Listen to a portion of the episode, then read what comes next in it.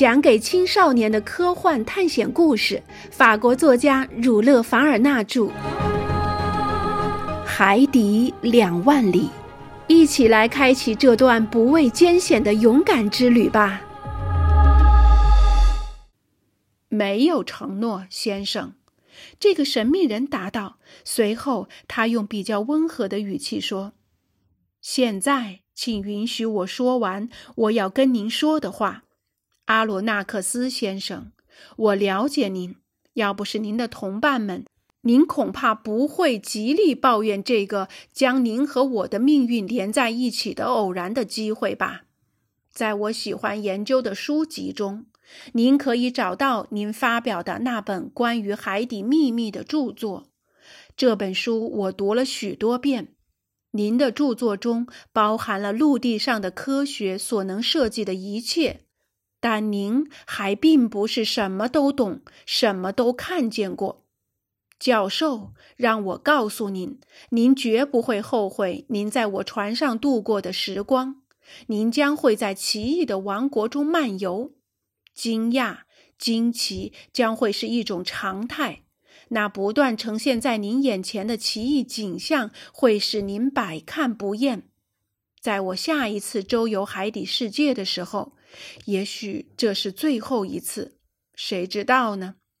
我会在我多次走过的海洋深处重新看见我曾经研究过的一切。您也将成为我科学研究的同伴。从这一天起，您将进入一个新的世界。您将看见世界上除了我和我的同伴们之外，没有任何人看过的东西。而正是由于我，这颗星球将会向您展示它最后的秘密。我不能否认，船长的这番话对我产生了很大的影响，正好说中了我的心事。我暂时忘记了观看这些壮观的东西，并不能补偿我们失去的自由。不过，这个严肃的问题，我打算留到以后再解决，所以我只能是这样回答他。先生，您虽然跟人类世界不相往来，但我想您并没有否认所有人的情感。我们是被您好心收留在您船上的受难者，我们忘不了您的好意。而我必须承认，如果科学的兴趣可以使人把自由忘记的话，那么我们两人的相遇就会使我得到巨大的补偿。我以为船长一定会跟我握手，以表示我们的意见是一致的，但他并没有这样做。我真替他惋惜。最后一个问题：当这个神秘的人物想退去的时候，我对他说：“教授先生，您说吧，我应当怎样称呼您呢？”先生，船长回答：“对您来说。”我不过是尼莫船长，而对我来说，您和您的同伴不过是鹦鹉螺号上的乘客。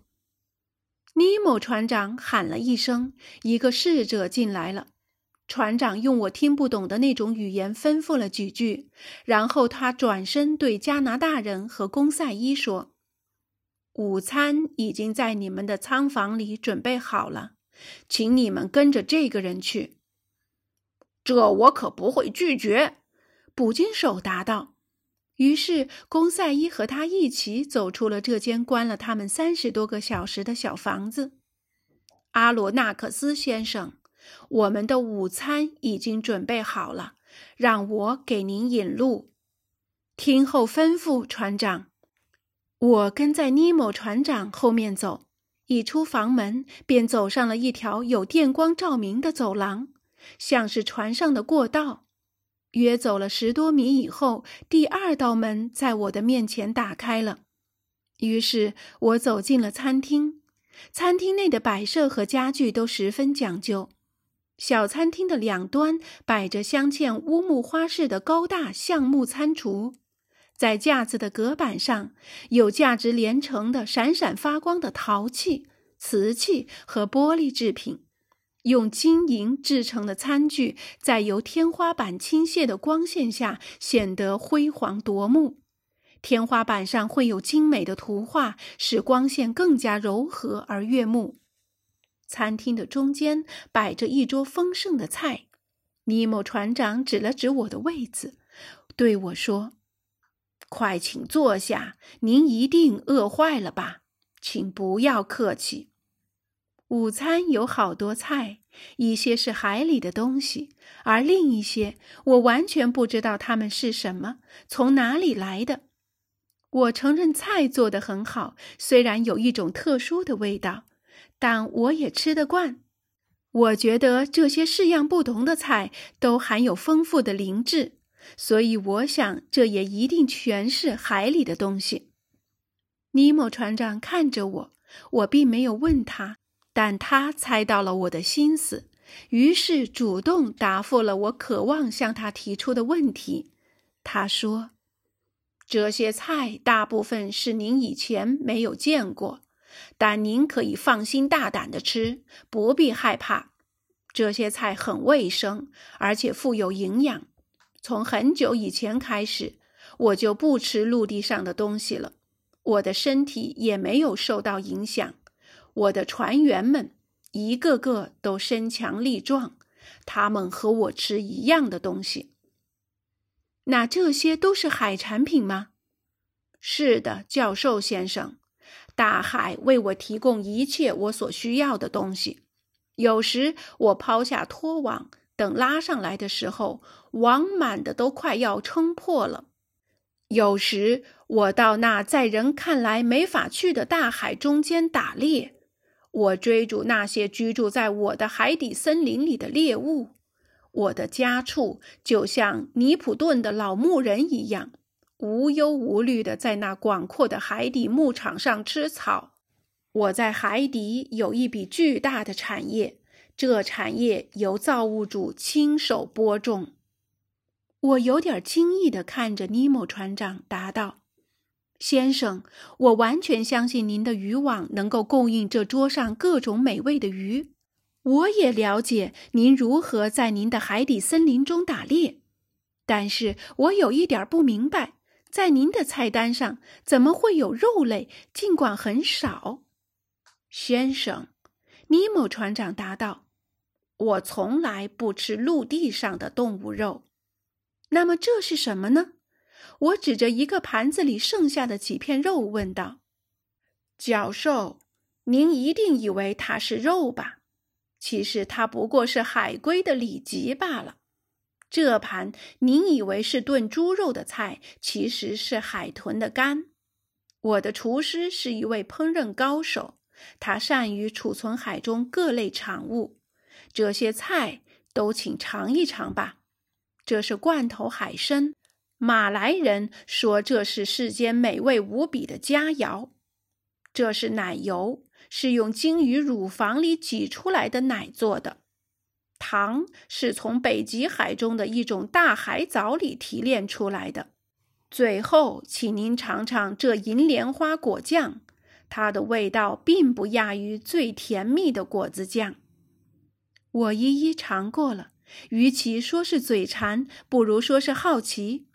同时，尼莫船长给我讲了他那令人难以置信的故事，我听得入迷了。他说。阿罗纳克斯先生，海这奇妙的、取之不尽的生命之源，不仅仅给我吃的，还给我穿的。现在您身上穿的衣料，就是由一种贝壳的足丝织成的，染上了古代人喜欢的绯红色，又调配上我从地中海海兔毛中提取的紫色。您在仓房中的洗漱台上看到的香料，是从海里的植物中提炼出来的。您睡的床是海中最柔软的大叶海藻做的。您用的笔是鲸鱼的触须做的。墨水是墨鱼或乌贼分泌的汁。现在还给了我一切，有朝一日，一切都要归还他。船长。您爱海吗？是的，我爱海，海就是一切。海占地球面积的十分之七，海的气息纯洁健康，在这汪洋浩瀚的大海中，人不是孤独的，因为他能感觉得到，他周围处处都有生命的颤动。海只是一种超然和奇妙存在的媒介，海是动，海是爱，正像你们法国一位大诗人所说的，它是长存的生命。的确，教授先生，自然界三位一体，动物、植物和矿物在海中也是这样。动物在海中可以大量的繁殖。主要有的四类植虫动物，三类节肢动物，五类软体动物，三类脊椎动物，即哺乳类、爬虫类和无数成群的鱼类。鱼类是动物中不可计数的一类，共有一万三千多种，而其中只有十分之一生活在淡水。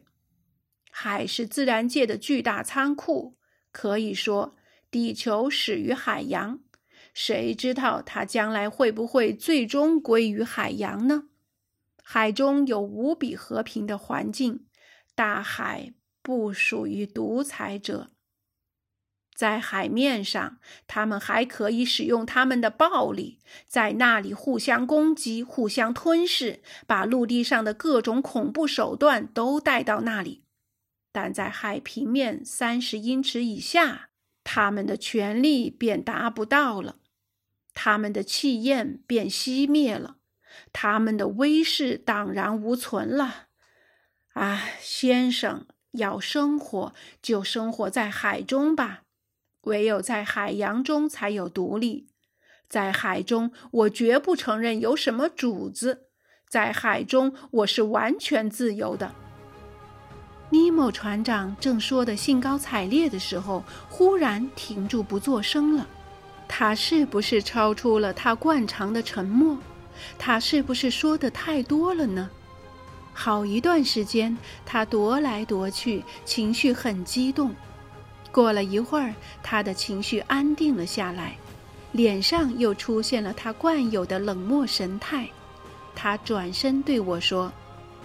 现在，教授先生，如果您愿意参观我们的鹦鹉螺号，我愿意为您效劳。我领您看去。